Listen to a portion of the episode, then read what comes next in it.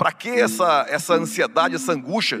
Quem indagava há pouco mais de um ano era o então ministro da Saúde tentando justificar o corpo mole do governo federal. A vacina vai começar no dia D, na hora H. Dias depois, colada na aplicação da primeira dose em São Paulo, a campanha nacional de fato começou. Uma conversa com apoiadores em frente ao Palácio da Alvorada, o presidente falou o seguinte: abre aspas. Pessoal, uma notícia, apesar da vacina, apesar não, né? A Anvisa aprovou, não tem o que discutir mais. Então, tá liberada a aplicação no Brasil e a vacina é do Brasil, não é de nenhum governador, não. É do Brasil. Fecha aspas. Dali a dois meses, no meio de uma segunda onda feroz e com a CPI prestes a ser instalada, o general foi colocado na sombra, dando lugar a um substituto envernizado pelo diploma. O Brasil terá o quarto ministro da Saúde ainda em meio à pandemia e com recordes no número de mortes. O presidente Jair Bolsonaro confirmou que o médico Marcelo Queiroga vai assumir a pasta no lugar de Eduardo Pazuello. Avançando para a virada do ano. Enquanto a variante Omicron vai ganhando terreno, o país vê renascer a disposição das autoridades federais para atrapalhar a vacinação, desta vez do público infantil. A pressa é inimiga da perfeição. O principal é a segurança. Sobre a vacinação de crianças de 5 a 11 anos contra a Covid, Queiroga disse que não há emergência. Os óbitos em criança estão absolutamente dentro de um patamar é, que não implica em decisões emergenciais. Não está havendo morte de crianças que justifique algo emergencial. Com a CPI encerrada e a Procuradoria-Geral da República em modo de sono profundo, a delinquência corre solta. Quando eu vi a ministra Damares, ministra dos Direitos Humanos, né, da família, nas redes sociais, postando nas redes sociais dela que ela, junto com o Queiroga, tinha ido fazer uma visita àquela menina que é, teve uma uma reação que foi internada porque ela tem uma, uma condição congênita, mas a Damares publicou que teria sido uma reação à vacina, o que já tinha sido negado pelo governo de São Paulo. E mais espantoso ainda foi que ela disse que essa iniciativa foi do ministro da Saúde. Da redação do G1. Eu sou Renata Loprete e o assunto hoje é Bolsonaro dobrando a aposta na sabotagem do enfrentamento da pandemia. É sobre isso a minha conversa com Carlos Andreasa, colunista do jornal O Globo e apresentador da Rádio CBN. Quinta-feira, 27 de janeiro. Andreasa, não é aleatória a série de atos e palavras do Ministério da Saúde, do governo como um todo, tudo no sentido de minimizar a importância, quando não desestimular mesmo a vacinação de crianças. Eu sei que você identifica um padrão nisso. Pode começar explicando qual é? A pandemia, especificamente a vacinação, como campo ideal, digamos assim, para o para o exercício do sectarismo ou da radicalização bolsonarista com vistas à eleição. Então eu falo sempre de um padrão que seria uma espécie de movimento pendular.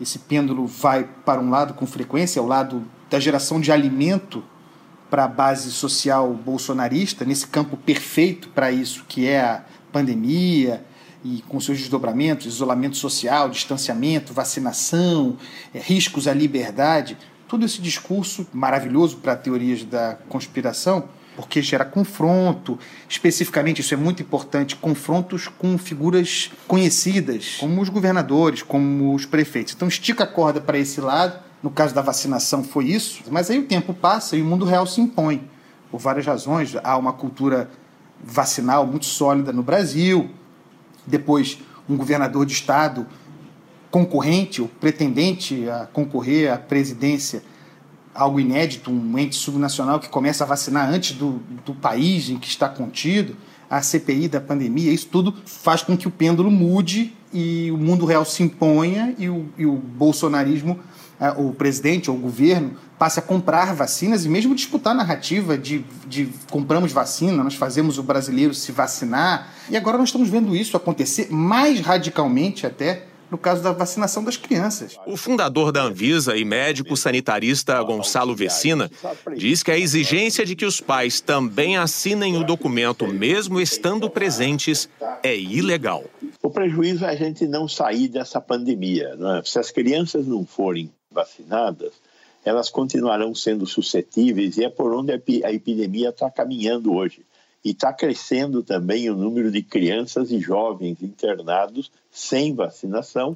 Eu ainda vou te estimular a comparar para nós os dois momentos, lá atrás, o início da vacinação geral e o momento que a gente está vivendo agora, mas eu estava te ouvindo e pensando que essa espécie de retorno para um momento anterior da pandemia não se dá só na conversa do governo sobre vacinação infantil.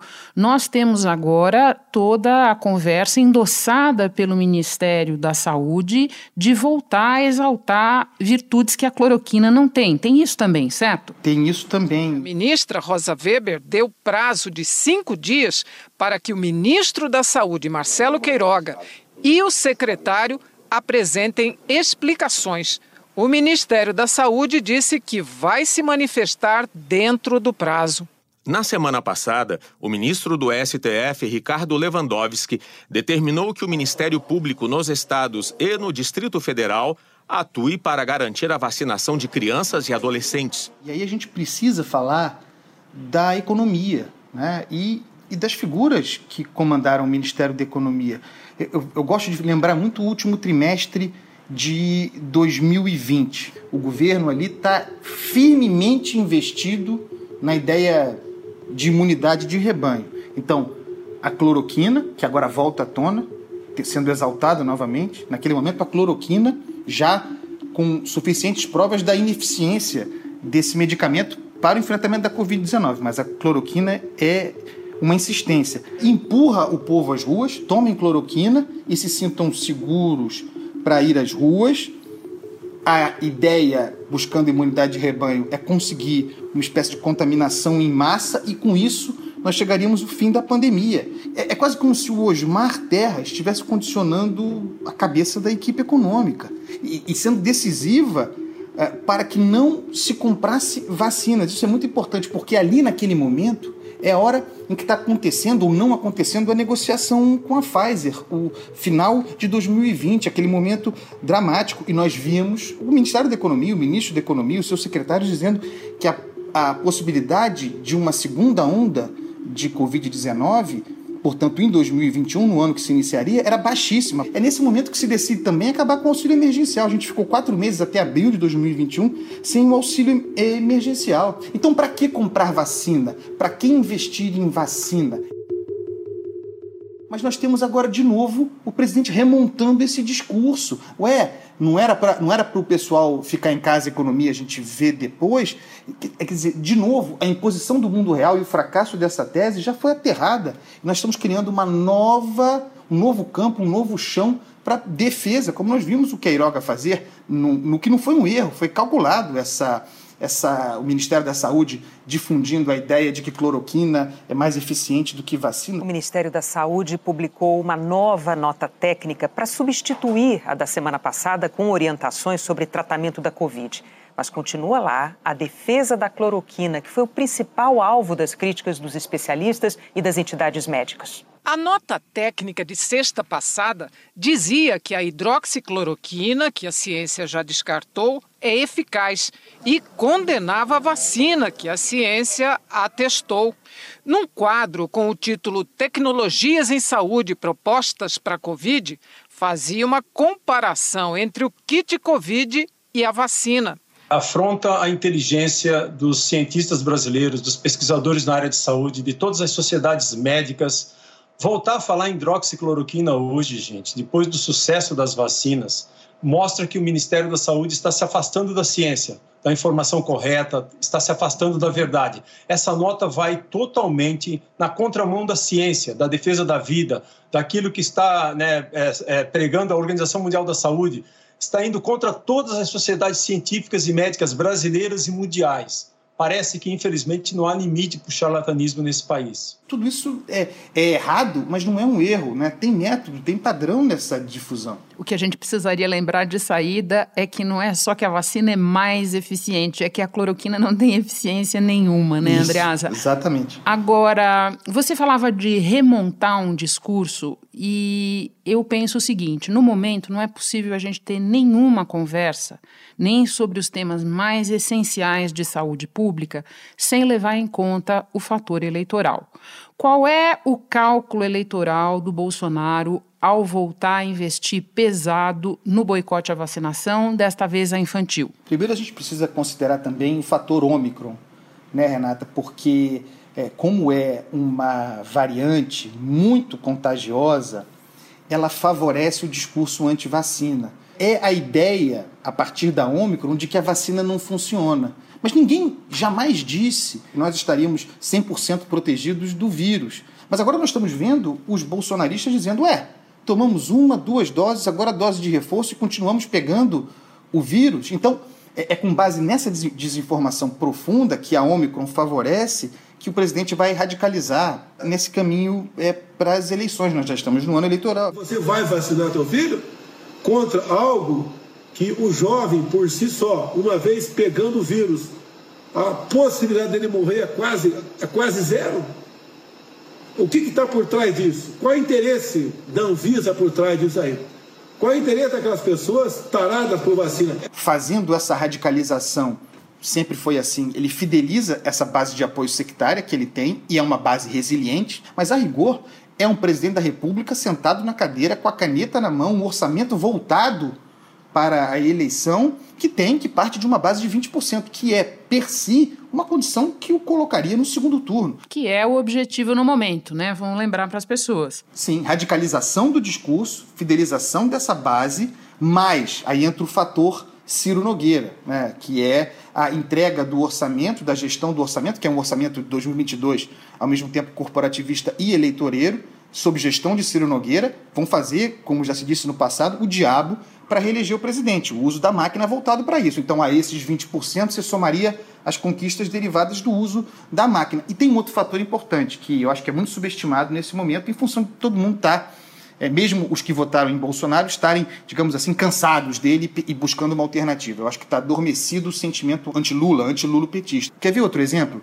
é, de, de cultivo da base menos eficiente? A discussão do voto impresso. Né? No campo da pandemia, esse aspecto, digamos assim, judicial, do que seria uma denúncia, é, não sendo é, por ofício, como foi no caso das fake news, depende do Augusto Aras. Então, Augusto Aras também é um elemento de segurança é, para que Bolsonaro sinta vontade, fazendo com que esse discurso da pandemia, do combate à vacinação, da cloroquina, seja perfeito para ele. Não, ele não está coçado agora com o fim da CPI também, e, e, e a CPI não resultando em denúncias, e não resultará, do Aras, é o campo perfeito para ele deitar e rolar nesse discurso e, e competir na eleição. Pois é, Augusto Aras e a sua disposição para não fazer absolutamente nada me leva à comparação que eu falava um pouco antes. Largada de 2021 versus largada de 2022. Eu sei que você já nos explicou que existe um padrão, eles vão voltar atrás de muita coisa à medida que a vacinação infantil evolua, mas eu insisto, eu vejo uma diferença de ambiente, Andreasa, muito clara. Né? Quando a campanha da vacinação geral começou, o governo capitulou e, como você mesmo disse no início da conversa, tentou até mostrar que era protagonista daquele processo e não o governo de São Paulo. Né? O que a gente vê agora é uma atitude de confronto quase ostensiva de boicote.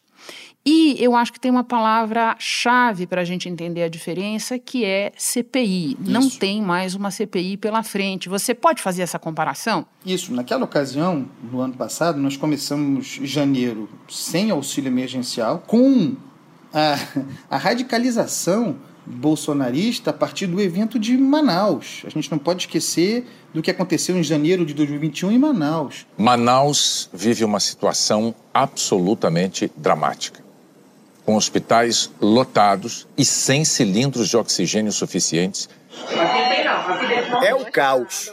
Pacientes em enfermarias lotadas sendo reanimados no chão. Simplesmente acabou o oxigênio de toda uma unidade de saúde.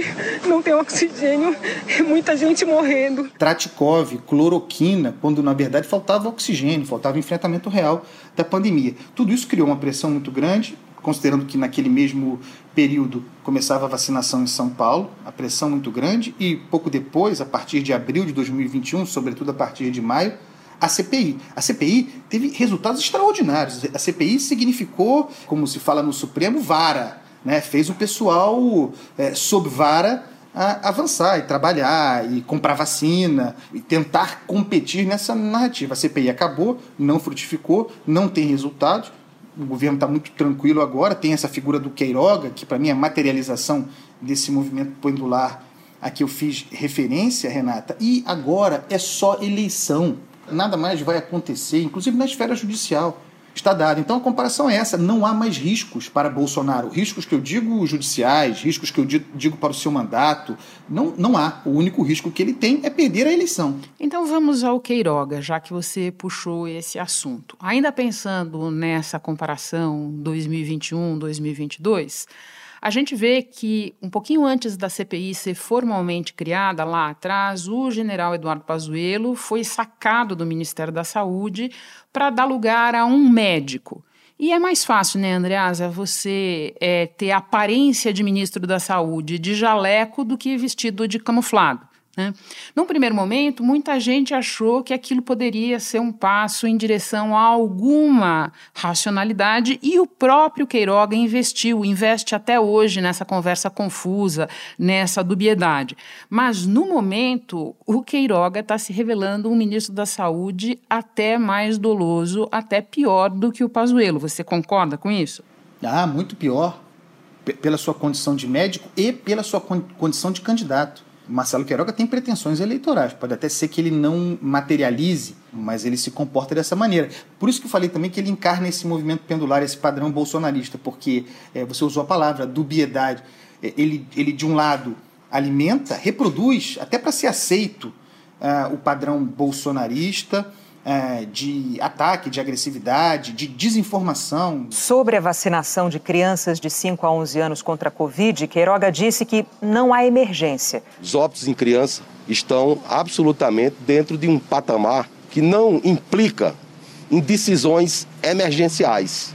Ou seja, isso aqui favorece que o Ministério possa tomar uma decisão baseada na evidência científica de qualidade, na questão da segurança, na questão da eficácia e da efetividade. Naturalmente, com a campanha de vacinação em massa, vai haver eventos adversos graves relacionados à vacina.